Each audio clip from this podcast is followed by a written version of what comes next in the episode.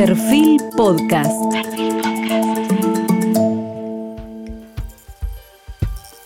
Hoy estamos con Ricardo Lorenzetti, ministro de la Corte Suprema de Justicia, con acuerdo del Senado de la Nación desde el año 2004. Fue presidente de la Corte Suprema desde el año 2007 hasta el año 2015. Es oriundo de Rafaela, Santa Fe, abogado, título que obtuvo en la Facultad de Ciencias Jurídicas y Sociales de la Universidad Nacional del Litoral, donde también se doctoró en Ciencias Jurídicas y Sociales. Publicó más de 30 libros en su especialidad. El último, en 2022, es El nuevo enemigo, el colapso ambiental y cómo evitarlo, que aquí lo tengo. Y además publicó más de 300 artículos en revistas especializadas. Eh, ofreció más de mil conferencias en, en el país, en el exterior, en universidades como la de San Pablo, la de Porto Alegre, Valparaíso o Salamanca en España. Entre los reconocimientos a su labor cuenta con el título de doctor honoris causa de las Universidades Nacional de Cuyo, Universidad Nacional de La Matanza, Universidad Siglo XXI, Universidad Inca Garcilaso de la Vega, entre muchas otras. Es miembro de la Academia Nacional de Derecho y Ciencias Sociales de Córdoba y de la Academia de Derecho de Perú. Eh, en la Universidad de Buenos Aires, Ricardo Lorenzetti dirige la carrera de Derecho Ambiental, la carrera de especialización en Derecho de Daños y el programa de Contratos de Empresa. Ha dictado cursos de posgrado en varias universidades. Desde 2016, además, es embajador ambiental en la OEA. Ricardo, un lujo poder conversar con usted. Quiero comenzar preguntándole sobre el fracaso de la gobernabilidad y el agotamiento del discurso político. ¿Qué es lo que está pasando en las ideas, tanto jurídicas como políticas, en el mundo en este momento? Es interesante empezar por lo que percibe la sociedad, porque muchas veces los intelectuales o la dirigencia no logran percibir eso. Si uno recorre el mundo hoy, la mayoría de las personas lo que siente es tristeza y miedo. Eso lo refleja el arte, en primer lugar. Si nosotros vemos, por ejemplo, eh, Corea, que es Corea del Sur, un modelo de desarrollo económico con grandes empresas ricas, pero cuando uno ve el cine, muestra una película como Parasite, donde lo que se ve es frustración, desesperanza, o, un juego que lo vio mucha gente aquí en la Argentina, que son los Juegos del Calamar, donde la gente apuesta dinero para salir de una situación desesperante. Es decir, estamos asistiendo a una sociedad que está sin esperanza y está frustrada, con miedo. Entonces hay un fracaso de la gobernabilidad. Eso es muy peligroso y tenemos que cambiar sobre todo para restituir un derecho a la esperanza, que ese es lo que tenemos que trabajar. Entonces, ¿cuáles son las causas? Hay cambios muy importantes en el estatuto de las instituciones, el estatuto del poder, que nosotros lo tenemos en claro. Lo que ocurre es que hay que cambiarlos porque la mayoría de lo que nosotros conocemos se diseñó hace 200 años con ideas de hace 300. Y cambió mucho, mucho. Entonces, lo primero es, nosotros tenemos regímenes electorales. El Poder Ejecutivo, el presidente lo, se elige por elecciones, el legislativo también. ¿Qué ocurre hoy? Eso fue pensado hace muchos años con la idea de que había un tiempo para tomar decisiones y esas decisiones se ejecutaban a través de los representantes. Pero ha cambiado mucho la tecnología, entonces hoy una persona que toma decisiones es cuestionada en el instante. Y para ganar elecciones tiene que prometer beneficios. Nadie gana elecciones prometiendo costos. Entonces, este fenómeno hace que casi todos los gobiernos que tienen base electoral tengan una, una, una, estructura de incentivo cada vez más enfocada en las soluciones inmediatas. Ya estamos viendo que toman decisiones basadas en el día o en la hora. Entonces, ¿qué ocurre? Los grandes problemas de fondo, que son demasiado complejos y no se pueden solucionar de esa manera, sino imponiendo costos, no se solucionan, se trasladan. Si uno mira la Argentina, por ejemplo, hace 10 años o 20 años, teníamos los mismos problemas de ahora, ¿no? Es decir, inflación, eh, inseguridad, el problema de los jubilados, el problema de funcionamiento del Poder Judicial, la droga. Es muy difícil funcionar porque los problemas no las pueden solucionar. Entonces, ¿qué ocurre? Hay una distorsión porque eso va al Poder Judicial, que es un, como Naciones Unidas lo denomina, es un poder eh, no ortodoxo, porque no está sometido al régimen electoral. Con lo cual, el Poder Judicial está saturado hoy de decisiones que son propias de otros poderes. Por ejemplo, estamos viendo en Estados Unidos una gran crisis porque la Corte decide el aborto. Normalmente eso se discutía en otros ámbitos y en la Argentina ha pasado lo mismo. Hemos tenido que tomar decisiones muy fuertes en temas que no eran los adecuados. Entonces, el primer problema es una estructura de diseño institucional que hay que cambiar. Por eso nosotros proponemos agencias, es decir, grandes temas, sacarlos de la lógica electoral. Ese es un primer problema. Segundo problema, eh, hoy pasamos de una democracia de proyectos a una betocracia. Esto lo explica bien Rosan Bayón y muchos autores, porque antes todos los jóvenes de mi generación y la suya pretendían llegar al poder para cambiar el mundo con un proyecto. El proyecto era bueno, ir hacia la igualdad, el socialismo o ir hacia un capitalismo evolucionado, igual que Estados Unidos, y derecha e izquierda, ¿no? Era tomar el poder para cambiar el mundo e ir a un sitio mejor, a una utopía. Hoy no hay nadie que se entusiasme con eso. Los chicos de ahora no se entusiasman porque no creen que hay un futuro mejor, no creen en eso. Y realmente no lo hay, porque si seguimos este camino, en realidad vamos a una verdadera utopía que es un no lugar. Vamos, la dirección actual del sistema económico, social y político nos lleva a un colapso. No nos lleva a un futuro. En esto hay bastante coincidencia científica. ¿Eso tiene que ver con la crisis del Estado? Sí. Entonces, esta betocracia, claro, bueno, es el Estado esta es yo lo que hablo son de instituciones, ¿no? no quiero hablar ni de presidentes, ni de gobierno, ni de partidos. El problema es de diseño institucional, que es algo que hay que empezar a hablar en nuestro país, porque llevamos muchos años de fracaso. No nos tenemos que preguntar sobre el éxito, tenemos que preguntarnos sobre el fracaso. Yo creo que ese libro de, de, de Somulio es que ¿por qué fracasan los países? ¿no? Nosotros porque tenemos un diseño institucional que no funciona. Por ejemplo, esta idea de la betocracia. Ya no hay proyectos. Entonces, lo que hay eh, en la política actual no es una política que genera procesos, que genera ideas, que genera movimientos. Es una política que disputa espacios de poder. Entonces, no genera procesos, sino disputa espacios. Y eso lo lleva a una inercia, y esa inercia es la betocracia. Fíjense que es, hoy lo que se ve es que nada se puede resolver. Hay mucha más capacidad de veto que capacidad de acción. Cualquier persona hoy sabe lo que hay que hacer, pero nadie tiene el poder de hacerlo, porque lo cuestiona en el instante y se traba. Ricardo, ¿y qué tiene que ver esto con la nueva economía?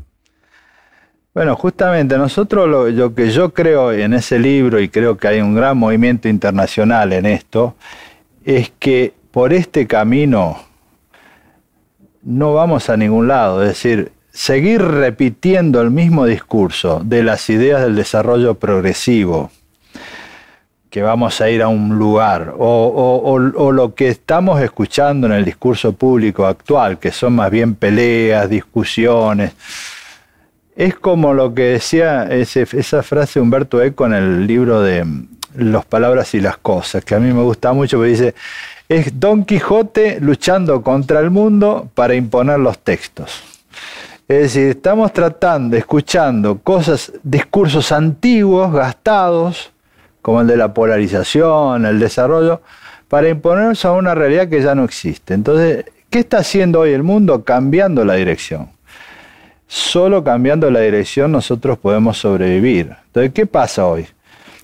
Por ejemplo, La crisis de la pandemia demostró muy claramente que el costo de seguir así supera los beneficios. Esto está muy claro. Porque si nosotros tenemos crisis de este tipo todos los años, como es previsible, no vamos a poder encerrarnos, parar la economía e invertir el dinero, porque ya hoy todos los países están agotados, tienen déficit, la gente, nadie, ninguna persona quiere hoy vivir encerrada, ni en crisis. Entonces, hubo una gran reacción internacional. Yo creo que hay hechos importantes, como fueron, yo, yo creo, para hacer una analogía, como fue la posguerra, ¿no? Ahora se está rediseñando las instituciones. Lo que a mí me da pena es que la Argentina nadie lo ve. Pero, ¿por qué digo que se está rediseñando? Por ejemplo, Biden llamó a una reunión el año pasado con muchos líderes mundiales. Ninguno se opuso al cambio energético hay un tránsito importante en el cambio en la energía. Entonces nosotros estamos viendo que hay un cambio de dirección. Tarde o temprano vamos a cambiar. Si cambia la energía van a cambiar los automóviles. Ya vemos automóviles eléctricos. Y si vemos automóviles eléctricos vamos a ver también aviones con cambio de energía. Y si vemos todo eso, también van a cambiar el, urbanismo, el diseño de las ciudades. Las ciudades están organizadas en función del auto va a haber más transporte público para ahorrar energía, va a haber un cambio muy grande en la alimentación. Hoy vemos movimientos importantísimos que son vegetarianos, de salud sana, eh, alimentos sanos. Ese es un cambio en el consumo muy grande. hoy la gente que tiene poder adquisitivo compra alimentos saludables. Hay una fuerte tendencia y la economía está cambiando en energía, en el consumo, en la producción y en el postconsumo. Hay una economía del postconsumo. Por ejemplo, nosotros vemos acá los cartoneros. Los cartoneros en realidad están siendo una economía de avanzada, porque cuando uno, yo veo en el mundo que hay una gran, una gran inversión en tomar toda la basura y reciclarla y con eso se gana mucho dinero. Entonces estamos asistiendo a cambios extraordinarios. ¿Y, qué pasa con la Argentina? Si nosotros pretendemos hacer el mismo auto que hizo Ford, estamos muy lejos. Nunca vamos a ganar esa competencia. Pero acá la pandemia produjo algo que es importante y es que fue un accidente y es como en las carreras de Fórmula 1. Cuando hay un accidente entra un auto que es el que marca el ritmo, el pace car, y el que va primero y el que va en último se acercan. Bueno, esta pandemia produjo eso. Entonces, todavía no está inventado el mejor auto eh, con energías renovables. Entonces, nosotros tenemos las oportunidades, si somos inteligentes, que en esta nueva economía que está surgiendo, eh, inventemos. Tenemos capacidad de hacerlo, ¿no? Eh, autos renovables, con energías renovables y alimentos la Argentina tiene esa capacidad si la reorienta a tiempo. Y si no lo hacemos, nosotros vamos a entrar en una situación cada vez más angustiante. Por ejemplo, en la conferencia de Ottawa que se hizo, que fue eh, hace muy poco tiempo, se logró un acuerdo que se llama First Buyers, los primeros compradores. Entonces Estados Unidos lo lideró. Las grandes empresas que son grandes compradores se obligan a comprar productos eh, que sean sustentables. Entonces, por ejemplo, Maersk, que es la que transporta en containers, la empresa más grande del mundo. Acá en el puerto de Buenos Aires se ve Maersk. Entonces, ellos van a ir transportando productos que sean sustentables. Si nosotros no lo hacemos, no vamos a poder exportar. La Unión Europea firmó un pacto, se llama Pacto Verde prohíben productos que vengan de zona de deforestación. Entonces, si nosotros no hacemos esos cambios, quedamos fuera del sistema cada vez más. Entonces, eso es la nueva economía. Hay un cambio de dirección en el sentido de una economía mucho más eh, dentro del concepto de desarrollo sustentable. ¿Qué es lo que usted trata en el colapso ambiental, su último libro? Sí. Yo lo escribí, es un libro para el público en general, Porque me preocupa el país, esto no es judicial, ¿no? Eh, me preocupa el país. Yo dentro de mis preocupaciones intelectuales siempre están este, este, tipo de cosas. Y yo lo escribí para, para hacer discusiones y más que todo para generar un movimiento. Por eso digo... Este es el segundo, porque usted ya había escrito ah. el colapso, además del colapso ambiental, como evitarlo, que publicó este año. En 2019 usted publicó Principios e Instituciones del Derecho Ambiental. Ese es un libro de derecho. Bueno, que, derecho relacionado con lo ambiental. Sí, sí. Yo hace 30 años que estoy en el tema ambiental. O sea, yo integro muchas instituciones, eh, ONU Ambiente, yo estoy en el, en el comité directivo, estoy en la OEA, estoy en la Unión Internacional. ¿Y qué le, qué le, empujó hace 30 años? A ver, coloquémonos 1990. Bueno, yo empecé a ir a Brasil, recorrí mucho, eh, conozco mucho Brasil, bueno, hemos hablado en otras oportunidades, dando charlas, conferencias en casi todas las universidades de Brasil y ahí participé de Río Más 20. En Río Más 20 nosotros hicimos una unidad importante con la visión eh, nuestra de lo que tenía que ser el cambio más eh, el cambio ambiental, que no debía ser solo el cuidado de los pingüinos, sino un cambio de lo que estoy diciendo, un cambio de la dirección económica, social y política en el mundo.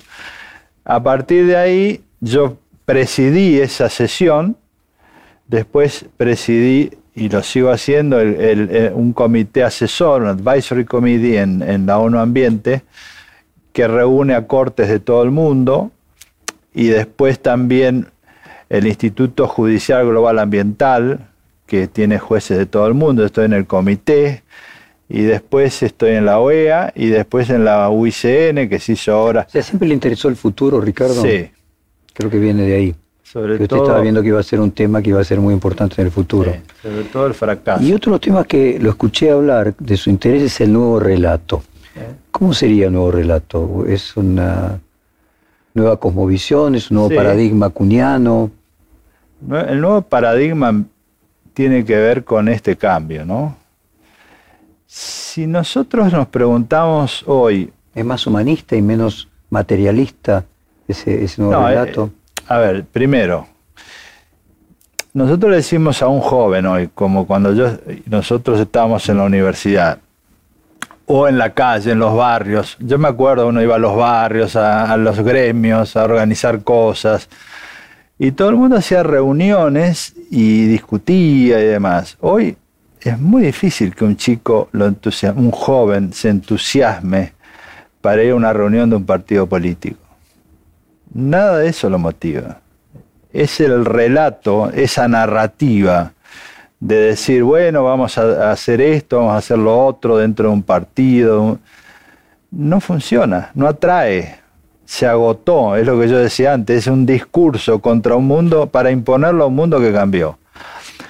Ese tipo de relatos, hay un libro interesante, Lakoff, Lakoff, que es inglés, que plantea los dos modelos de relato. Uno es el padre rígido, que es el Partido Republicano, el que nosotros también tenemos acá, ¿no? Es decir, bueno, cada uno se arregla solo, el capitalismo duro, eh, rigidez, se cumplen las normas, o el padre protector, eh, que sería el Partido Demócrata, o los partidos progresistas, la economía de bienestar, el estado de bienestar. Eso hoy es algo que es absolutamente insuficiente. Ahora, ¿por qué se moviliza la, gente? Bueno, hoy vemos, se moviliza, por ejemplo, por el feminismo, la igualdad del hombre y la mujer, las cuestiones de género. yo hice un listado ahí. ¿En qué se movilizó la Argentina? La democracia. Ahí tenemos a Alfonsín. Un gran movimiento por la democracia. Los derechos humanos la lucha contra la dictadura. Después que vino, bueno, la, economía, el corralito. Después que vino, ¿Eh? el, feminismo, tema del aborto, la igualdad. Vemos grandes movimientos populares que nacen no de la dirigencia, nacen de la sociedad. Yo creo que hoy hay un gran movimiento en la sociedad que no está reflejado en las instituciones y en la dirigencia. Pero cuando uno va y recorre el para arriba. va de abajo para arriba. Entonces yo creo que ahí hay. Y el modelo no es del hombre, el padre, sino es la madre. La madre protectora, la madre tierra, la madre integradora. ¿Qué, quiere decir esto? Más allá de, de estos modelos, es una aproximación sistémica, es decir, es distinto de los otros movimientos anteriores el paradigma actual es sistémico, es no se puede más pensar en partes, hay que pensar en el sistema. ¿Qué quiere decir esto? Que hay que cambiar todo, porque nosotros, por ejemplo, tomamos una medida en economía, eh, por no dar un ejemplo muy argentino, eh, en Estados Unidos se tomó una medida hace unos años que es liberalizar los instrumentos secundarios, regulaciones. Y entonces, sí, se crearon instrumentos financieros secundarios, cada vez más, más, más, más, hasta que explotó esa burbuja en el mediano plazo y hubo una crisis de 2008 que fue una crisis financiera. Es decir, uno toma una medida y en el mediano plazo influye en todo el sistema. Pongamos un ejemplo conocido de hoy. Nosotros hemos afectado la naturaleza, entonces se corrió la barrera entre las enfermedades humanas y la de los animales. Medidas como la deforestación, la afectación de la naturaleza, más la globalización, hicieron que tengamos un virus que en seis meses se hizo global y afectó a la humanidad. Es decir, una pequeña medida es la teoría del caos, ¿no? Produce grandes efectos. Uno dice, bueno, un ejemplo del urbanismo. Uno, voy a edificar en esta ciudad, en este edificio, con este curso de agua que lo tapo. Pero después viene otro, otro y otro. En el mediano plazo viene una inundación y tenemos un caso como el de New Orleans o La Plata. Entonces, en todas las áreas, lo que hace falta es un análisis sistémico, multicausal, que se puede decir geocéntrico, eh, pasar de la, visión antropocéntrica a una geocéntrica, pero en la ciencia se dice sistémico. Doctor, déjeme entrar en el tema Argentina. Esta semana se reanudó el debate en la Comisión del Senado para un proyecto de ley que amplía o busca ampliar los miembros de la Corte Suprema, llevarla a 25. ¿Eso tiene algún sustento jurídico eh, o alcanza simplemente con que pueda tener apoyo político? si es una ley, obviamente tiene sustento jurídico. El tema es si uno está a favor, en contra, pero sobre todo... Perdóneme que lo interrumpa. Iba a su tema anterior de que teníamos un poder judicial estructurado, de que no era electo y fundamentalmente eh, era un poder que no era federal, no necesitaba responder a cada una de las provincias como es el Senado. Sí, acá hay una gran confusión, ¿no? A ver, primero, la Argentina tiene un modelo que es parecido al de Estados Unidos porque la constitución nuestra fue tomada de Estados Unidos. Entonces es muy diferente de lo que pasa en Brasil, Chile o Europa. En Brasil, Chile Europa tienen una corte que es constitucional, que es una corte electa con un periodo determinado, por ejemplo, ahora en España, yo estuve hace 15 días, bueno, en una gran crisis porque no, no crea, está dividido los partidos políticos, entonces no se crea, no se cumplen los mandatos de la Corte Constitucional. Y después tiene una gran corte más grande que se hace casación, unifica la jurisprudencia. Nosotros no tenemos ese sistema, entonces no se puede comparar en cantidades, números. Nosotros tenemos el sistema de Estados Unidos. ¿Qué quiere decir esto? Que acá hay jueces de las provincias que tienen una corte, es decir, todas las provincias tienen juez de primera instancia, la Cámara y la Corte. Y eso es autónomo.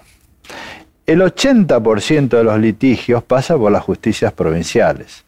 Después hay una justicia federal que unifica, y ahí tenemos jueces de primera instancia federal, y tenemos jueces eh, de Cámara Federal. Después tenemos, para unificar jurisprudencia penal, tenemos dos cámaras de casación. Y después tenemos una corte que lo que hace es seleccionar algunos casos para decir esto es constitucional o no. En el modelo argentino, que es igual al de Estados Unidos, se reciben muchos pedidos en la Corte. Estados Unidos recibe también más de 15.000 a veces, depende de las épocas. Y la Corte dice, bueno, de estos 15.000 o 20.000 selecciono 100. Sobre esos 100, que son relevantes porque la Corte considera se discute un tema importante, un tema donde hay mucha división, hay que fijar un criterio, un tema donde está la Constitución, eh, temas relevantes y fija un criterio. Nosotros hacemos lo mismo porque tenemos ese mismo sistema, entonces recibimos 25.000 peticiones al año, pero de eso nosotros aplicamos lo que se llama el certiorari, la fórmula, y se seleccionan casos en los cuales la Corte sí fija criterios con fundamentos. Ese es nuestro sistema. Entonces, primero, hacer una Corte para cada provincia, con un representante de cada provincia, no se ajusta al sistema constitucional argentino, porque para eso ya tiene cada provincia una corte. Segundo, una, una corte con miembros de las provincias, bueno, ya, ya hay porque eso fue lo que Néstor Kirchner eh, hizo con el decreto 222, donde dice que tiene que haber diversidad de género y eh, de regiones. Yo soy de Santa Fe, el doctor Rosati de Santa Fe, el Aquí de Córdoba. Eh, Carlos Rosenkranz es de Corrientes. la única porteña era Elena Hayton, que era de Lomas, además. Entonces, Digamos, yo creo, para mí, además de eso, lo más importante es la estabilidad y el mensaje que le damos a los argentinos. Porque imagínense, ¿no? yo digo, yo pienso mucho en el país, en lo que estamos dejando a nuestros, nuestros sucesores, nuestra juventud. Cualquier persona que tiene mi edad, cinco o seis décadas, no tuvo ninguna década tranquila, ninguna. Ninguna década que no hubiera un cambio abrupto, no, no, no, somos modestos con los cambios, hacemos cambios de, bueno, del sistema económico, el tributario, el Poder Judicial. Eso crea un contexto de incertidumbre permanente que después lo pagamos muy caro porque no hay confianza. La crisis más grande de la Argentina es de confianza. Entonces, si nosotros hace 2000, en el año 2006 este tema se discutió, cuando yo entré a la corte, el doctor Petraki lo planteó, que era el presidente. Fuimos juntos, él y yo, al Senado. Digo, miren, el problema es que no cubren dos cargos, tenemos dos vacantes, nosotros tenemos que resolver el tema del corralito, que era un problema económico muy grande, no podemos hacer mayorías. En ese momento se propuso una ley. La mayoría de los que votaron esa ley son los que ahora quieren votar otra. Yo creo que uno puede cambiar de idea, pero la verdad, tratemos de dar estabilidad y seriedad, madurez institucional. Si no nos gusta, bueno, tratemos de que se integre la Corte, discutamos los argumentos, pero pasar de una Corte de 4 a una de 25 es algo que no, parece que va a generar mucha inestabilidad. Dijo que había populismo, eh, o que no debía haber populismo judicial. ¿Cómo define usted el populismo judicial? Muchas veces se habla de, la imagen del Poder Judicial. Entonces, ese es un concepto que hay que trabajarlo un poquito. ¿Qué quiere decir? ¿Que los jueces fallen para tener buena imagen? ¿Los jueces o las juezas? Si los jueces o las juezas fallan para tener buena imagen, estamos en una posición populista, quedar bien con las mayorías. Entonces, esto pasa, ¿eh? no es que no pasa. Para que eso no suceda, los jueces no tendrían que ser electos por el voto popular. No, no hay jueces electos por el voto popular. Es algo muy marginal en muy pocos países. Pero digo esto, ¿no? Si los jueces tienen que buscar prestigio, no popularidad. Prestigio es que uno tiene una línea de conducta de principios estables y los mantiene a lo largo del tiempo cualquiera sean las partes, porque es imparcial, cualquiera sean las presiones, porque tiene que tener templanza. Para, uno dice, bueno, hay presiones, es lógico que hay presiones, pero hay que tener templanza de soportarlas y de, y de decidir siempre en una misma línea de principios. Eso es el prestigio, porque si no, hoy con la gran evolución de los medios de comunicación y sobre todo más de las redes sociales, puede haber una tendencia, y este es el peligro, ¿no? a, decidir conforme a las redes. Doctor, usted dijo, en la Argentina nadie quiere un poder judicial independiente. Usted ya va camino a cumplir dos décadas en la Corte. ¿Percibe una evolución o una involución en la valoración de la independencia de la justicia? Yo creo que es uno de los temas que siempre se trasladan y nunca se resuelven. Y creo que hay que hacer una discusión seria sobre la independencia del Poder Judicial, de la nación federal y de las provincias. ¿Por qué? En definitiva, a mí me gusta hablar claro. Cuando el pueblo argentino ve que se discute sobre un consejo de la magistratura y lo que se discute es este sector político quiere poner a estos jueces, este otro quiere poner a estos otros. Cuando un juez falla de un lado es de esta línea, es de esta línea. Lo que se necesita es independencia. La gran, el, el Poder Judicial no puede ser el campo de disputa de la política. De la, de la gran política sí, pero no de la partidocracia, ¿no? de, de poner jueces amigos. Esto es un tema. Segundo, eso requiere que el Poder Judicial sea autónomo. ¿Qué quiere decir esto? Que tenga autonomía presupuestaria. Por ejemplo, eh, Brasil y Chile, digo ejemplos cercanos, Estados Unidos. el Poder Judicial es autónomo, tiene autonomía presupuestaria. Argentina nunca lo tuvo. Y nunca nadie quiso. Lo hemos pedido hace 20 años nadie, ningún partido, si estamos hablando de que es un tema cultural. Autonomía regulatoria. ¿Eh? Por ejemplo, hay países donde los, Brasil, la Corte, por ejemplo, puso un juez donde están los conflictos, en el aeropuerto. Eso lo puede hacer. Acá no se puede, pues la Corte no tiene esas facultades. Eh, eh, el, Poder Judicial de la Argentina está organizado de modo que esté paralizado, es decir, está la idea de Tupac Amaru, ¿no? dividido en múltiples partes. Entonces, una parte la tiene el Consejo, la administración, la selección, la, la, acusación, la Corte tiene otra parte, después están las justicias provinciales. Es muy difícil. Lo que usted dice está hecho a propósito, para que sea lento y no funcione. Bueno, la experiencia es esa. A mí me gustaría que le hagamos ese debate seriamente porque la verdad, la institucionalidad de la Argentina es lo que hay que discutir. Tenemos instituciones, yo creo que hemos llegado a un punto en el cual es necesario que se discuta muy seriamente si nosotros podemos tener un sistema de instituciones autónomo de las disputas cotidianas. Nosotros somos como los italianos, ¿no?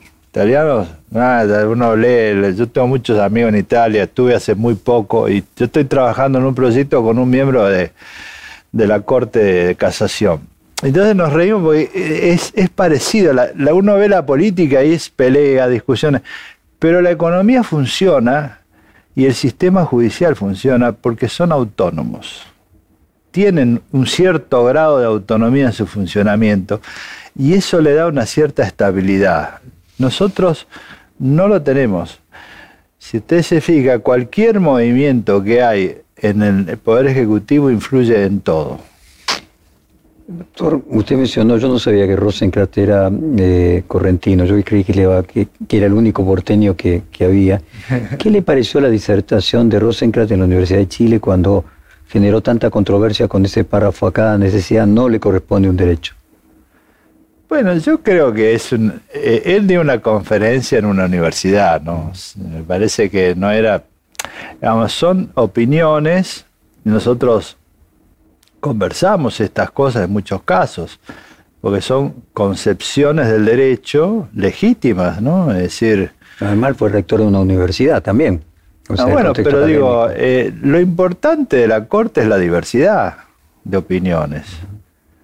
A mí me parece que él tiene una visión y yo tengo otra y es bueno que dialoguemos y, por eso hay decisiones diferentes en la Corte. Creo que me parece que hay que tratar de, trabajar sobre argumentos, ¿no? Decir, bueno, a ver, ¿qué opina uno, qué opina el otro? Usted hablaba de la representación del interior. Eh, la provincia de Santa Fe, imagino que debe tener más del 5% de la total de la población de la Argentina y tiene el 50% de los miembros de la Corte. Usted el doctor eh, Rosati. ¿Hay una visión santafesina? ¿El hecho de que sean los dos de la misma provincia genera alguna perspectiva? Nada. No, eso no. ¿Y cómo se lleva con, su sucesor? No, bien, no tenemos, tenemos diferencias de opiniones. Creo que con, con el Rosati hemos coincidido mucho más. yo lo que hablo son las, las sentencias. Las sentencias que son públicas eh, la Corte hay que analizarla por su sentencia. Es lo importante. Sí, obvio, si no, lo demás no son anécdotas. Pero cuando uno analiza los temas, por ejemplo, protección, el tema de las sentencias tiene más coincidencias. Protección ambiental. Todas las sentencias de la Corte que son muy innovadoras, la mayoría las he impulsado yo porque es un tema que me gusta, pero las ha firmado el doctor Maqueda, las ha firmado Rosati, bueno, y antes otros ministros. En materia de protección de los derechos jubilatorios, hemos firmado igual con, con, Maqueda y Rosati muchos, muchos fallos. Materia laboral, también. En materia de organización del mercado, derecho de propiedad, yo he coincidido en muchos fallos con, con con Carlos. Eh, en materia de contratos hemos coincidido con él. En materia de, por ejemplo, de, restricción de los derechos eh, cuando hay excesos en materia laboral, hemos firmado más con, con que con Rosati. Y bueno, son opiniones, así es. Yo creo que las mayorías, estas que a veces se dice hay mayorías estables, no es bueno en el sentido de que, de que no haya debates, porque eso lleva a la mediocridad. ¿no? Eh, yo creo que el debate es, es importante y enriquece. Mencionó a Rosencrantz, mencionó a Rosati, falta Maqueda. ¿Cómo se lleva con Maqueda, doctor? Bueno, tenemos mil años. es el más antiguo de la, de la corte. Y bueno, yo entré en 2004 y Juan Carlos entró dos, dos o tres años antes, pero bueno, bueno, hemos firmado muchísimos fallos juntos, muchísimos. ¿Cómo vive desde la Corte el hecho de que el Poder Ejecutivo hoy parece bifronte? Tenemos eh, un presidente y una vicepresidenta eh, que tienen disensos. ¿Genera alguna perspectiva de peligro institucional para la Corte? No, nosotros no, podemos opinar, son diferencias políticas. La historia argentina está plagada de esos ejemplos y yo creo que la función de la Corte es poner límites a los demás poderes y proteger a los ciudadanos. Y tenemos que estar por encima de todas estas cuestiones que pueden ser lógicas de la política o de la polarización que a mí no me gusta, creo que es un discurso agotado, pero que nosotros fallamos de acuerdo a la Constitución, no a, las peleas cotidianas, porque no, no, no sería serio. Eh, usted mencionó, creo que madurez institucional era. Eh, ¿Es madurez institucional tener esa diferencia dentro de la, del Poder Ejecutivo? Eh, yo creo que es un momento muy difícil en el mundo muy difícil. Eh, estamos asistiendo a cambios de gran envergadura. Y la gran mayoría de los científicos con los cuales yo hablo, de los sociólogos y lo que leo, nadie sabe muy bien a dónde vamos. Con lo cual se requiere una gran estatura institucional, se requiere diálogo, se requiere apertura mental, se requiere leer, se requiere pensar en la población. Entonces, todas las discusiones que no tienen ese sentido, me parece que están alejadas de lo que el pueblo espera de sus dirigentes. Doctor, el miércoles el presidente viajó a solidarizarse con Milagro Sala, internada en Jujuy en terapia intensiva, y aprovechó a criticar a la Corte por la falta de definición en la apelación de la condena que ella tiene, una condena de 13 años que recibió la justicia local. ¿Hay demora en ese caso, el hecho que haya pasado este tiempo? ¿Usted siente que la Corte está en deuda? La Corte tiene ese caso eh, y yo hice un, ya hace tiempo, un, nosotros cómo hacemos, Viene, son casos complejos, ¿no? Eh, entonces va circulando por las vocalías. Yo ya lo trabajé, pero bueno, lo tienen, tiene ha circulado entre los ministros. O sea, usted ya cumplió. No, no, eh, lo que tiene que cumplir es la Corte, no cada uno de los ministros. Entonces tenemos que sacar esa sentencia lo antes posible. Hemos hablado de, no, no ahora, sino hace 15 días atrás, de, tratar de que este, esto, este es uno de los temas que hay que tratar de resolver. Doctor, cuando hablábamos de la gobernabilidad, eh, Usted llevó 15 años como presidente de la Suprema Corte. ¿Qué, después de esos 15 años, qué le cambió su percepción de qué es el poder? ¿Qué es el poder? Si usted tuviera que explicarle a sus alumnos qué es el poder, ¿qué es? Yo creo que hay una idea muy equivocada del poder. En general se lo asocia con la posibilidad de imponer una conducta a otra persona. Y ese poder se ejerce con lo que se llama el poder duro, que es la coerción o el dinero. Mi experiencia es que hay una gran disputa en, en el poder por lograr eso. ¿Quién tiene el poder del dinero y quién tiene el poder de la coerción? Y eso lleva al fracaso. Yo creo en el soft power, el poder que Joseph Nye describió muy bien, que es el soft power, y que es lo que hoy eh, funciona. Porque las sociedades hoy funcionan en base a las emociones colectivas que generan esperanza. No hay nadie que hoy pueda ser coaccionado. Entonces, cuando yo les explico a los alumnos el tema del poder, yo creo que hoy el poder es generar esperanza. Hay un libro muy interesante de Marta Nussbaum. La filósofa norteamericana. Que sí, sí que se, ética. Que ese libro se refiere a la política y, el, y las emociones. Y ella analiza esto, ¿no? Digamos, por ejemplo, analiza el discurso de Lincoln en una sociedad dividida, cómo generó, por eso le puse el nuevo enemigo, ¿no? Generó un nuevo enemigo ¿eh? Que superó en el mediano y largo plazo la división. Después el caso de Rabindranath Tagore en la India, o el de, bueno, el caso de, Sudáfrica. Mandela, claro. Mandela en Sudáfrica, hay muchos casos. Entonces nosotros lo que necesitamos es generar credibilidad y esperanza. Ese es el poder del prestigio de que la gente lo crea. Cuando uno ve por qué la Argentina está como está es porque no hay poder. Esta idea de que puede haber coacción o dinero, no hay ninguna de las dos cosas que funcione. Porque cuando la gente no cree, se va, hay un fenómeno de fuga del Estado acá. Cuando uno analiza la realidad argentina de hoy, y nosotros lo vemos mucho esto, digamos, la, hay 50% de pobreza, quiere decir que hay mucha gente que está fuera del sistema, no porque quiera, sino porque no accede al sistema.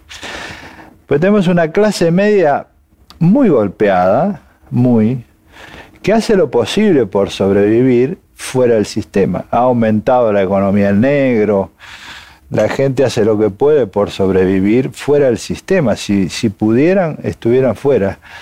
Y la clase de altos ingresos se va y cambia su domicilio. Entonces, es impresionante. Nosotros tenemos un problema de deuda externa. Si los argentinos confiaran y pusieran su dinero en el país, no habría un problema. Entonces, hay, es serio el problema del, del poder. ¿Y de qué tipo de poder? Porque, porque nosotros tenemos que entender que hay que generar confianza. La confianza es el lubricante de las relaciones sociales. Y es lo que no hay. Es el, es, es el problema, creo, más importante. Y es razonable que la gente no confíe, porque cuando vemos 20, 30, 50 años de cambios permanentes, yo dedico un capítulo a esto, ¿no? El cambio permanente. ¿Cómo se vive en el cambio permanente?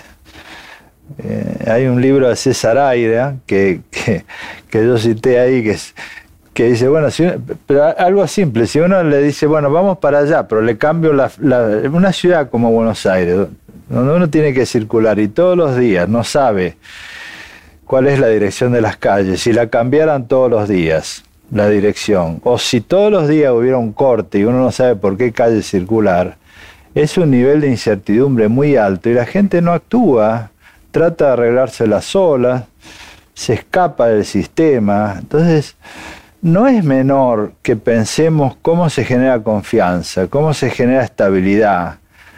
Todas estas preguntas usted me hizo están dentro de ese marco. Es decir, creo que si nosotros no entendemos que hemos llegado a un punto en el cual es necesario este Estado de Derecho en el sentido de confianza, de reglas estables, de que sepamos que está bien, que está mal. Usted mencionó que nadie tiene poder hoy. Eh. En el 2001, se podría decir que también fue esa situación una falta de poder y que puede haber algún paralelismo hoy con aquel momento. Yo lo viví mucho porque yo en esa época estaba con, escribimos un libro con mi maestro en ese momento, era Mosetti Turraspe, sobre contratos, la renegociación de los contratos. Recorrimos el país dando charlas, conferencias en todas las universidades, colegios de abogados. Y nosotros veíamos... O sea, fue la Corte la que resolvió el problema. No, bueno, después, pero en ese cuando momento... usted llegó en el 2004, con lo que hablaba antes del tema del corralito. Claro, en ese momento eh, veíamos que la gente se recuperaba. Pero porque se ve, es como cuando ese, ese cuento que dice, cuando los médicos duermen la gente mejora. En ese momento fue notable. Y yo creo, es otro de los temas que planteo, que hay que flexibilizar muchas cuestiones de regulación en la estructura institucional. ¿eh? Porque en ese momento se vio muy claramente, el argentino si tiene, eh, eh, los argentinos en general tienen vocación de hacer cosas, no solo de ganar dinero, sino altruismo. Hay muchísimas organizaciones en todo el país, gente que dedica parte de su vida ayudar a los demás, o proteger el ambiente, o luchar por la igualdad de género. Ahora está todo trabado. Cualquier decisión que uno quiere hacer termina en manos de dos o tres personas. Así quiera jugar al fútbol, por ejemplo, depende de cuatro o cinco personas que están aquí. Y en el interior se dice, Dios está en todos lados, pero atiende en Buenos Aires. Entonces, uno de los temas institucionales que yo planteé ahí es este, ¿no? La concepción descendiente del poder, que nosotros traemos muy arraigada por, por el rey, el virrey y el hiperpresidencialismo, y la concepción ascendiente, ¿no? Yo creo que hay que ir a una concepción más ascendiente, dar ámbitos para que la gente pueda expresarse, hacer cosas, y después todo eso genera... Por eso decía flexibilizar. Sí, no es un término adecuado, pero sí, fíjense, por ejemplo... que está catequizado con la flexibilización laboral, por eso. Claro, pero no, es una reforma institucional, el poder ascendiente, ¿no? Esto se vio claramente en la, en la pandemia cuando surgen fenómenos así muy, muy urgentes, muy novedosos, ¿qué hizo el Estado en todo el mundo, eh, no digo Argentina? Eh, se vio paralizado. Entonces, ¿qué, hizo? Bueno, Lavarse las manos, usar barbijo y encerrarse, que son tres medidas del medioevo, cuando vino la peste negra.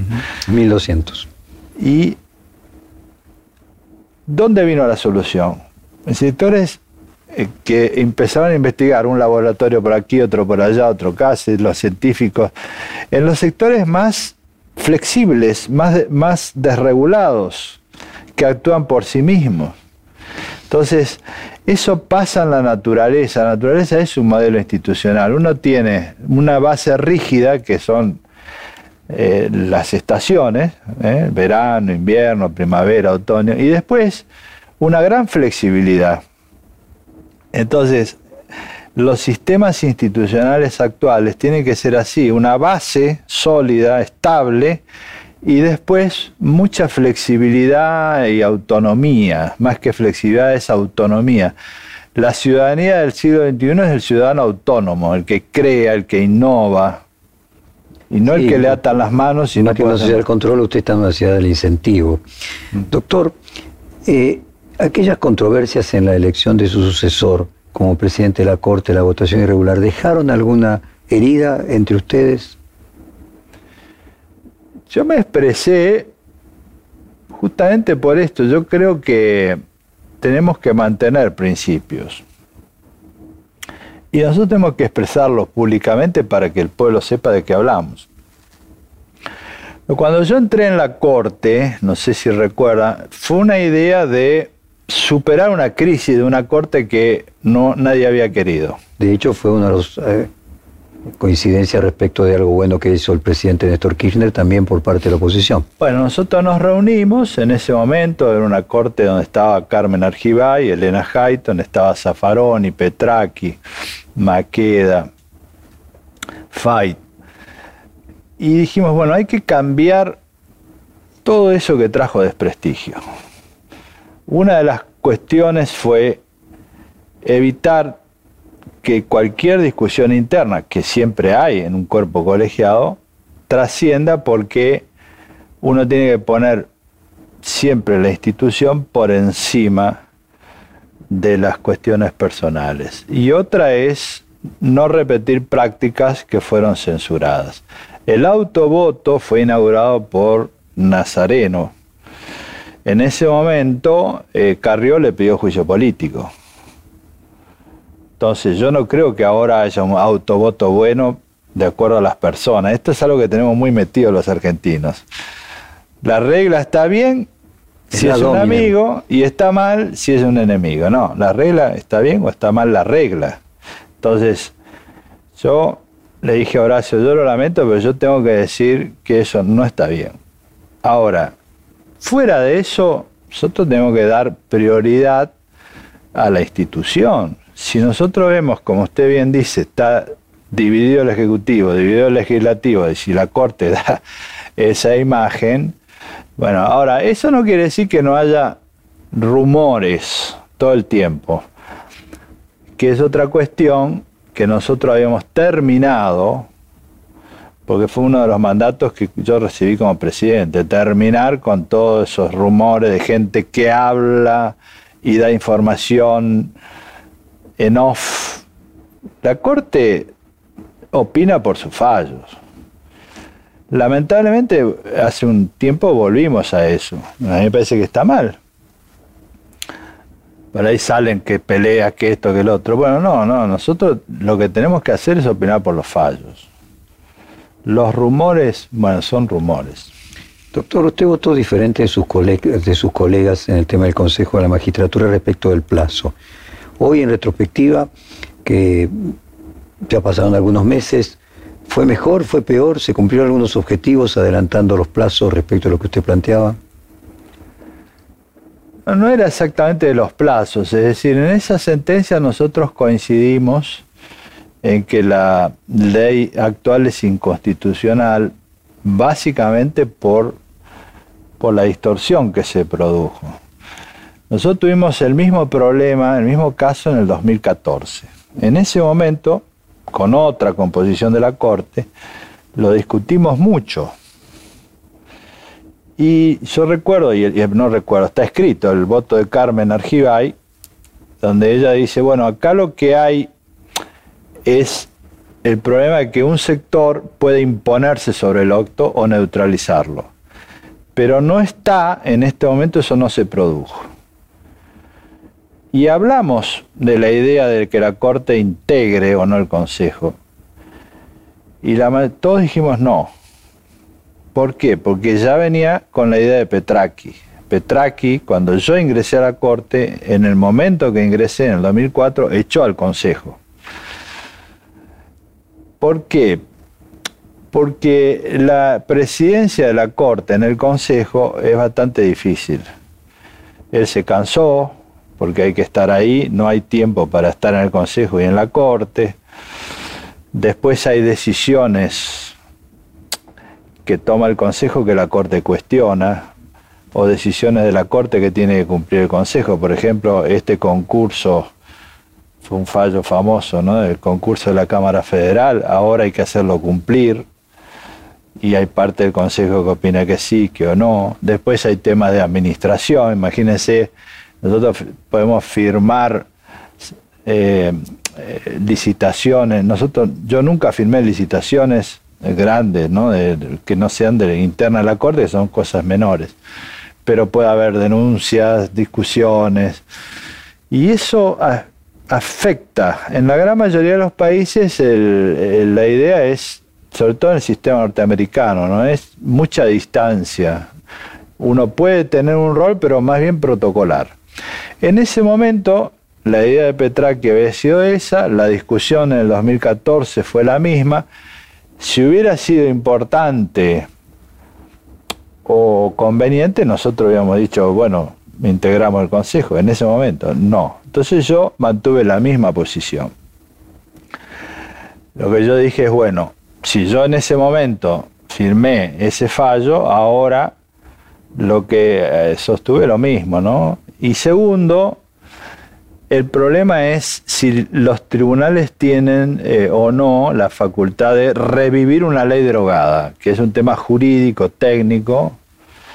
Yo creo que no.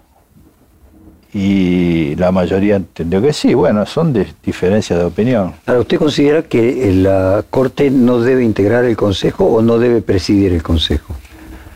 Es un tema opinable. Durante desde, yo diría, desde la posición de Petraki, que fue el 2000, 2002, más o menos 2003, eh, después las tres presidencias mías y la presidencia de, de Carlos Rosenkrantz no tuvimos la oportunidad y nunca lo hicimos. Bueno, veremos ahora cómo funciona. Nosotros tenemos que tratar de ayudar a que funcione. Pero durante muchos años esa fue la posición de la Corte, no, integrarlo. Y casi todos los proyectos que se hicieron, incluidos los que ahora dicen que tiene que integrarla, eh, dijeron que no eran, los proyectos eran de no integrarla. Ahora, yo creo que son opiniones. Opinable. Doctor, hace un mes nuevamente Lisa Carrió solicitó que se realice un juicio político a usted, acusándolo, leo textualmente, obstruir de obstruir la labor legislativa de manera fraudulenta mediante un engaño a sus interlocutores por, según Carrió, hacer trascender que todos los miembros de la Corte estaban de acuerdo en no integrar el Consejo de la Magistratura. Como ya otras veces eh, la doctora Carrió eh, tuvo dardos hacia usted, ¿a qué atribuye esa enemistad que tiene la doctora Carrió con usted? Sinceramente no sé, yo, yo no, primero, yo no tengo enemistad porque mi función no es enemistarme con nadie. Segundo, yo creo que no es una enemistad, yo creo que son intereses eh, políticos. Eh, en el caso de Carrió me parece que no tiene ninguna trascendencia, yo nunca se la di, porque fue una diputada y como diputada nunca, nunca pasó de ser una diputada más, por más que hace muchas declaraciones y demás, pero nunca tuvo un rol importante en el Congreso, nunca. Entonces, yo atiendo a muchos gobernadores, atiendo a los senadores, los diputados, pero es una opinión más y tiene derecho a hacerla. Yo no le di ninguna importancia ni trascendencia. A ver, déjeme hacer una conjetura. Ella propuso a Rosati como miembro de la Corte. y el abogado de Macri, Rodríguez Simón, declaró en esta misma serie de reportajes que prometieron a Rosati, y les leo textualmente, porque nada hace más fuerza que astilla del mismo palo, refiriéndose a morigerar eh, su poder en la Corte. ¿Qué, pensó al escuchar las declaraciones de Rodríguez Simón, el abogado de Macri, diciendo que nombraron a Rosati, nuevamente recomendado por Carrió? Ahí haría una diferencia, ¿no? Eh, que sea abogado Macri no significa que sea la opinión del presidente Macri en ese momento. Eh, pero es muy grave lo que pasó. Porque que un grupo político diga que interviene en la elección del presidente de la Corte, eso es una de las razones por las cuales yo digo, creen o no en la independencia del Poder Judicial. No, no puede ser, es muy grave y además que lo digan públicamente que ellos hablaron con Rosenkrantz y con Rosati y armaron ellos la elección del presidente de la Corte y además dijeron que fue como un golpe de Estado. Entonces es muy grave. Ahora, no, primero, creo que es, yo creo que no es la opinión del presidente de ese momento, ni tampoco es la opinión de Rosenkrantz ni de Rosati, que nosotros hemos hablado. Pero que él lo diga me parece muy grave, censurable, y eso hay que decirlo con toda claridad, lo mismo que lo que dijo Carrió en ese momento. Pero bueno, no tiene importancia porque son personas que hablan pero no, no tienen ninguna trascendencia ni nada. ¿no? Yo sinceramente no pierdo un segundo de mi vida escuchando. Sigamos adelante entonces. Usted hace pocos meses fue recibido por el Papa Francisco. ¿Cómo se forjó su relación con él cuando él estaba en la Argentina? ¿Y cómo siguió cuando él fue a Vaticano? Cuando estaba en Argentina, eh, yo lo recibí varias veces, lo mismo que ahora, ¿no? La conferencia episcopal. Hicimos muchos trabajos en el tema de drogas. Yo, yo formé una comisión antidrogas contra el narcotráfico. Hicimos algunas experiencias sobre el tema de cómo institucionalizar eh, algunas villas para evitar el narcotráfico y ahí participó, después participó Monseñor Poli y después Monseñor Ojea. Ellos tienen un gran trabajo, ahí lo conocí. Después en el Vaticano eh, eh, mi relación es por el tema ambiental, básicamente, porque la encíclica Laudato Si es, es, es, un, es un documento importantísimo en materia ambiental, ¿no? Entonces, hemos hecho muchos eventos ambientales. Es eso. En septiembre de 2020 una caravana de autos hizo un escrache frente a su casa en víspera del acuerdo que iba a resolver el destino de Pablo Bertuzzi, Leopoldo Bruglia y Germán Castelli. A casi dos años de aquello, eh, ¿cómo vuelve a evaluar eso? Cuando usted mencionaba recién también la gravedad institucional de tratar de buscar... Yo estuve hace 15 días en un panel en España con la Corte Constitucional Española, la Corte, el, Supremo, la Corte Constitucional, el Supremo, la Corte de Brasil, presidente, y el y presidente de la Corte de México y yo. El tema era la independencia judicial. Y es increíble... Que en todos los países pasa más o menos lo mismo. Pero además es increíble lo que conocen de afuera de lo que pasa acá. Entonces, hablaban, yo he sufrido mucho, porque, por ejemplo, a mí me hicieron pintadas en la casa de mi madre, me intervinieron el teléfono, me hicieron, eh, por ejemplo, empapelaron la ciudad con mi cara al lado de la de Videla, eh, atacaron a mis hijos, denunciaron falsamente varias veces a mí, a mis hijos, a mi familia, entre ellos la persona que usted mencionó, sin que nunca probaran nada, pero son todas presiones. Por eso ahora que escriben estas cosas que dijeron que, que, está el tema de Maqueda, Maqueda no está acusado de nada. A mí sí me hicieron eh, mucho más, mucho más. Pero eso forma parte del, primero, de la mala educación institucional que hay en el país, porque todas estas cosas fueron organizadas para presionar distintos gobiernos y distintos partidos, lo cual es, eso sí es grave porque es como una cultura. Cruza a todos los partidos. Sí, por eso yo dije acá, nadie quiere seriamente. Tampoco nadie quiere el periodismo independiente, doctor, no sea problema, ¿no? Entonces digo, bueno, hay que hablar claro, porque eso yo lo he sufrido muchísimo, mi familia lo sufrió, pero bueno, hay que tener templanza. Uno está en esto, yo siempre, muchas veces me pregunto, ¿para qué? ¿Para qué sigo? Porque si yo tuviera en un ejercicio profesional ganaría más dinero, estaría más tranquilo, eh, viajaría más. Pero a esta altura de la vida digo, bueno, tenemos que hacer algo, por eso escribí esto, por eso que este reportaje, yo creo que tenemos que hacer algo, porque me da mucha pena cómo estamos. Doctor, usted tiene, tengo anotado acá, su hijo, Pablo, que además fue coautor con usted del libro Principios e Instituciones del Derecho Ambiental, que fue votado por unanimidad por la legislatura de Santa Fe como integrante de la Cámara de Apelación Civil, Comercial, Laboral de la Sala 2 de Rafaela. Y me preguntaba cómo se ve usted mismo dentro de 20 años. O sea, usted tendría 86 años, sería más joven que Fight. ¿Se imagina siguiendo la corte o esto de que su hijo ya está en una posición importante en la carrera judicial, siente que como que hay un legado? No, yo creo que los hijos tienen que ser su vida.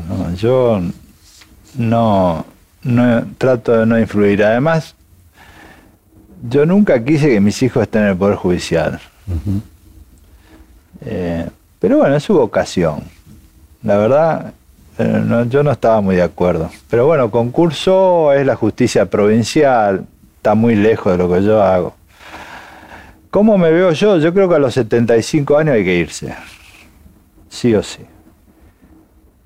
No, no tiene ningún sentido seguir más de los 75 años. Yo tengo muchísimas actividades, muchísimas porque yo tengo hoy invitaciones por todo el mundo. Porque la semana que viene China, la, otra estuve en España, Madrid, estuve en Roma, estuve en organizaciones internacionales, y esa va a ser mi vida. Entonces, creo que... Y yo, quedan nueve años más entonces. Y bueno, yo lo comparto esto, no hago mucho de la corte, pero también trato de administrar los viajes. Se va a cruzar dos periodos presidenciales más.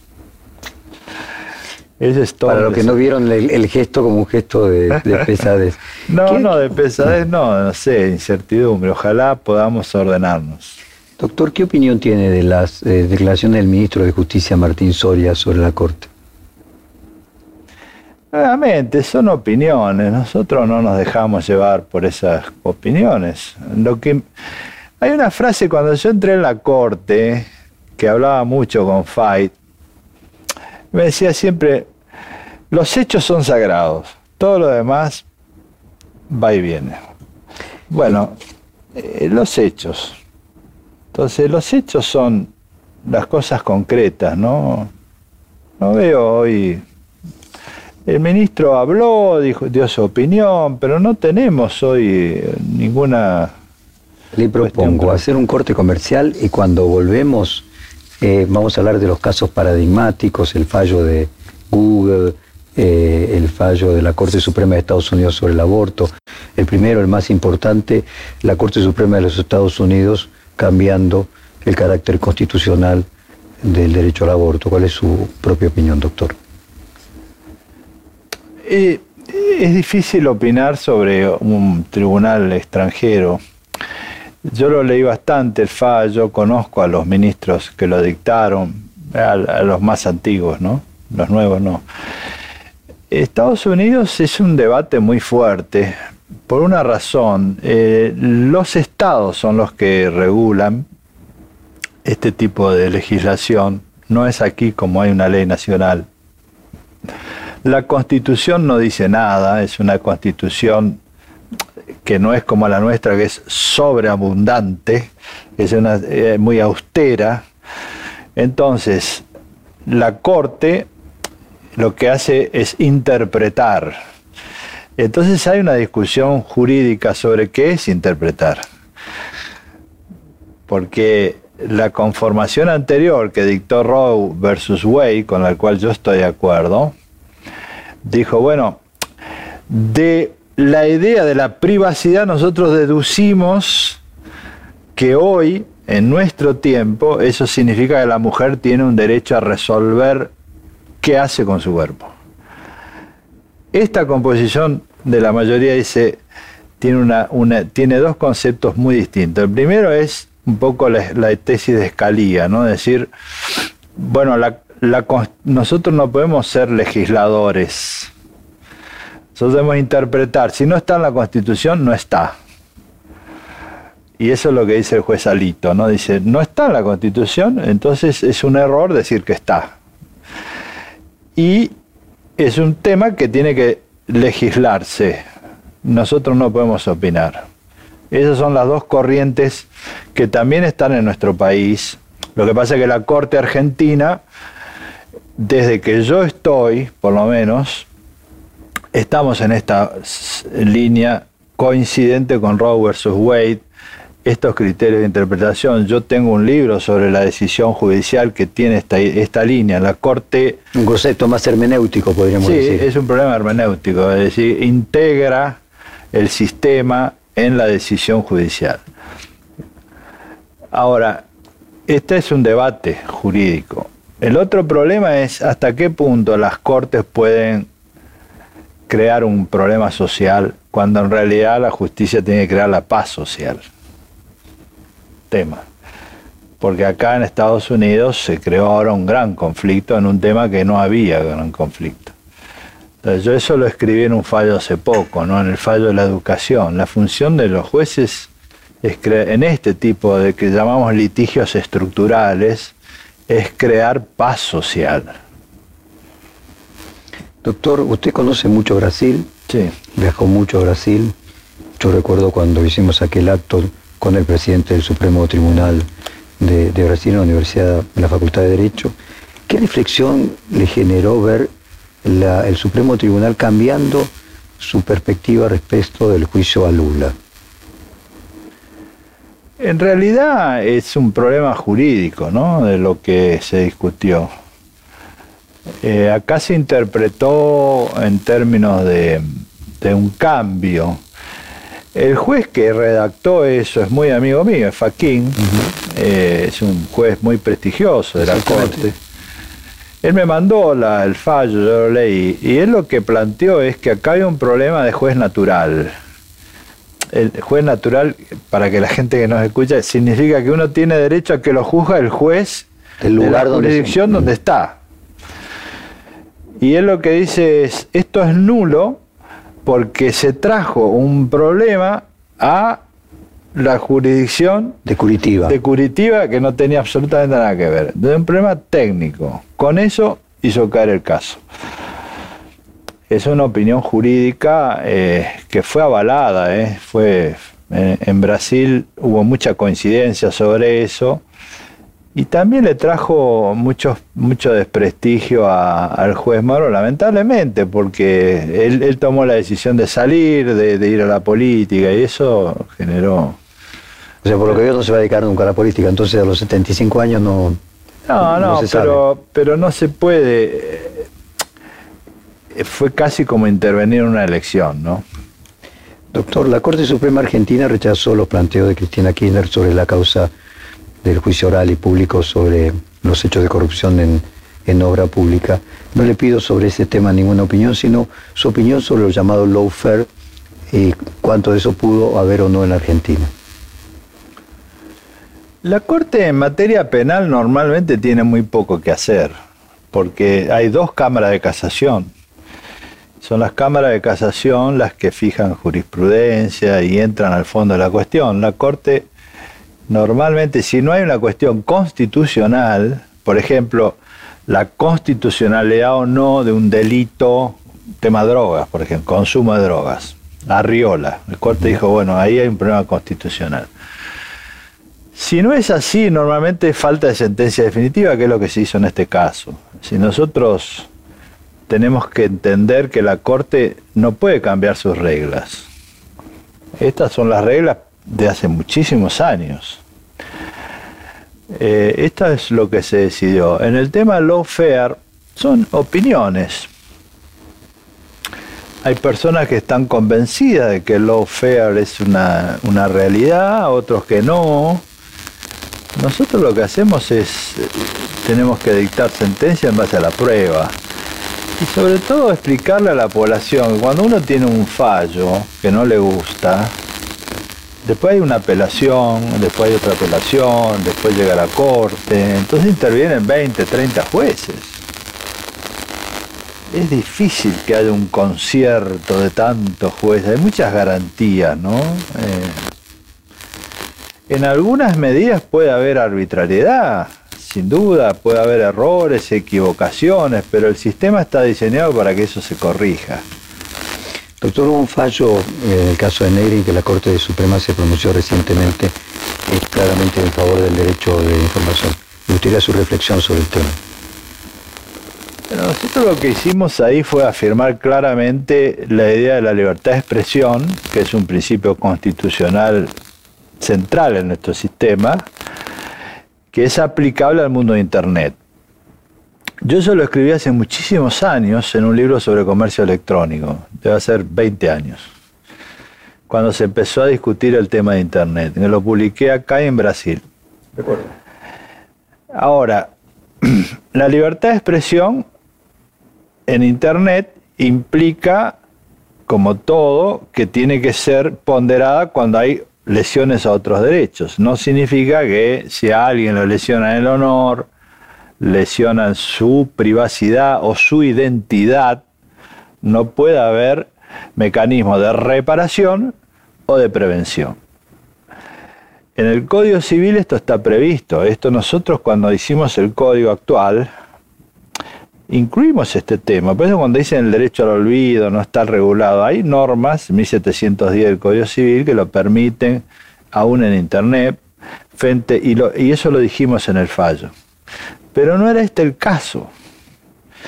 El problema de, la sentencia es que nosotros tenemos que resolver el caso, y el caso es lo que dicen las partes. Entonces, hay ahí algunas expresiones en este fallo diciendo, bueno, no es que se cerraron todas las puertas, porque se dice, bueno, hay excepcionalmente puede haber una protección preventiva del honor, de la privacidad, pero acá no se probó, no fue el caso. También excepcionalmente puede haber una discusión sobre los algoritmos, que es algo que yo escribí muchas veces, porque en el mundo hoy se discute fuertemente si todavía hay libertad de expresión en Internet, porque hay un control muy fuerte de los algoritmos, ¿no? Entonces se discute la relación de los motores de búsqueda con la información que captan gratuitamente y no la pagan. Es un problema de organización de mercado, que ese es un litigio en muchos, muchos países. Se discute la influencia sobre los regímenes electorales, cómo orientan. Se discute sobre cómo, cómo pueden afectar la privacidad de las personas. Todo esto está, pero no era el caso. Entonces, lo que hicimos fue explicar más o menos, el que lo lee, hay muchos párrafos diciendo estos temas están, pero nosotros tenemos que resolver un caso y en el caso no era así. Última pregunta, doctor, y un poco intencionada. Eh, la actora dice que va a apelar la sentencia al Tribunal de, los Estados Americanos, la, OEA, el Tribunal de San José de Costa Rica. Eh, usted sabe que yo soy uno, tengo uno de esos casos en lo que el tribunal falló a mi favor y la Corte eh, falló en contra de modificar la sentencia. En este caso, si el Tribunal de San José de Costa Rica ordenara a la Corte eh, hacer eh, cumplir el pedido de la actora, ¿cómo reaccionaría? Lo que se dijo en ese caso es que las facultades de la Corte Interamericana no alcanzan a modificar una sentencia pasada en cosa juzgada. Y eso es así en nuestro sistema porque la Constitución argentina dice que la Corte es la última instancia. Ese es el, es el fallo. O sea, bueno, cada uno tiene derecho a ir, ¿no? Por supuesto. Doctor, le agradezco mucho esta hora y media de conversación. Fue un placer grande. Igualmente, un gusto conversar siempre sobre temas que nos gustan a los dos, ¿no? Creo. Gracias. Muchas, muchas gracias. Perfil Podcast.